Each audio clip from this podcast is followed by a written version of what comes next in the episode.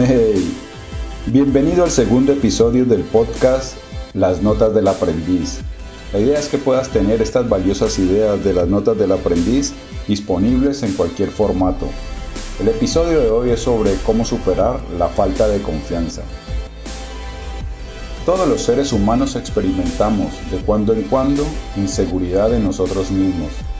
Claro, hay algunos que sufrimos estos episodios con mayor frecuencia. Incluso para otros esta es una condición crónica y también existen aquellos afortunados que se enfrentan a ella muy rara vez. Pero todos, todos la sufrimos. Esta falta de confianza es lo que ha dado origen a un fenómeno psicológico conocido como el síndrome del impostor. Según algunas estimaciones, 7 de cada 10 personas lo han padecido alguna vez en su vida. El síndrome del impostor consiste en sentir que uno no es tan bueno, tan competente como otras personas creen. Nos sentimos entonces como si estuviéramos engañando al resto del mundo, como si fuéramos un fraude. Muchos estudiantes brillantes, aunque acceden por sus méritos académicos a, a, las universidades más prestigiosas del mundo, no se creen a sí mismos al nivel de los demás. Al ver lo inteligente que son sus compañeros, se sienten como unos impostores. Actores, músicos, científicos, presidentes de multinacionales, entre otros muchos, también padecen este síndrome, cuyo origen se encuentra en la falta de confianza. Así que la inseguridad es un fenómeno universal. Ni siquiera los más exitosos escapan de ella. El problema entonces no es padecerla, la cuestión es cómo la enfrentamos para que no nos impida avanzar hacia nuestras metas más ambiciosas. Cuando yo he sentido esa falta de confianza, lo cual es bastante frecuente, utilizo dos trucos que siempre me dan resultado. El primero y más efectivo es actuar. Nada perjudica más a la falta de confianza que la acción.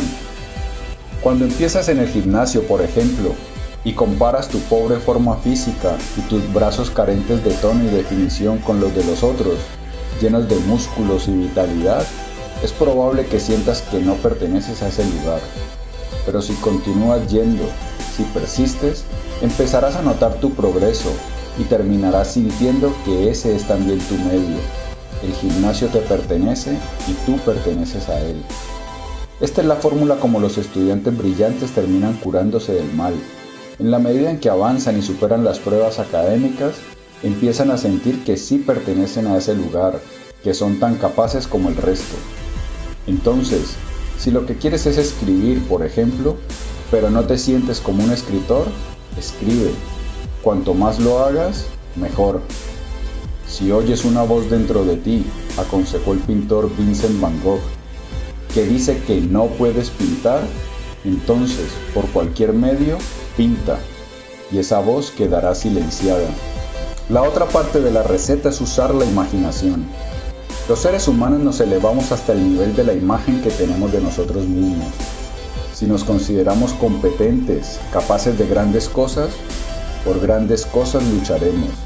Pero si recelamos de nuestro potencial para alcanzar la gran victoria, jamás nos elevaremos hasta donde nos es posible volar. La limitación impuesta por la imagen que tenemos de nosotros mismos se convierte así en forzosa realidad. Por fortuna, utilizando nuestra imaginación podemos alterar esa imagen y crear una más empoderada que no se achique ante los desafíos. Resulta que si nos imaginamos de manera clara siendo o haciendo algo que deseamos, nuestra mente asume eso como una realidad y los mensajes de inseguridad terminarán desapareciendo. Nuestra mente, más concretamente nuestro subconsciente, cuando creamos imágenes mentales vívidas, no puede distinguir entre la realidad y la imaginación y considera lo imaginado como real. Esa es la razón por la cual el cine existe. Aunque de manera racional sabemos que todo lo que aparece en la pantalla es fingido, nuestro subconsciente no distingue la diferencia y por ello genera emociones en nosotros reales. Entonces, si lo que quieres es perder peso, puedes dedicar de 10 a 20 minutos al día a imaginarte a ti mismo viviendo tu vida como si ya hubieras alcanzado tu peso deseado. Imagina cómo lucirías, cómo te relacionarías con las otras personas. Imagina, muy especialmente, cómo te sentirías. Debes pensar también cómo sería tu día a día bajo esas nuevas condiciones, qué actividades realizarías, lo que comerías y qué deportes practicarías. De esta manera, tu subconsciente empezará a creer que esa es tu realidad y con el tiempo lo será. Te conviertes, afirmó Oprah Winfrey, en lo que crees que eres, no en lo que piensas o lo que quieres. Pero para que esto ocurra debes vincular emoción con imaginación. Es a través de las emociones como nuestro cerebro es convencido. Si esa imagen que creas viene acompañada de una emoción positiva, nuestro cerebro la acepta no olvidemos que el comportamiento de los seres humanos es guiado por el placer y el dolor. Buscamos lo que nos es grato y nos alejamos de lo que nos aflige. Así que mediante la visualización podemos fomentar los cambios que queremos realizar en nosotros mismos. Si queremos ser más amables, debemos imaginarnos siendo amables. Si queremos ser más productivos, debemos pintar una imagen de productividad y eficacia. Si queremos mejorar nuestras relaciones con nuestra pareja, imaginémonos comportándonos de manera amorosa.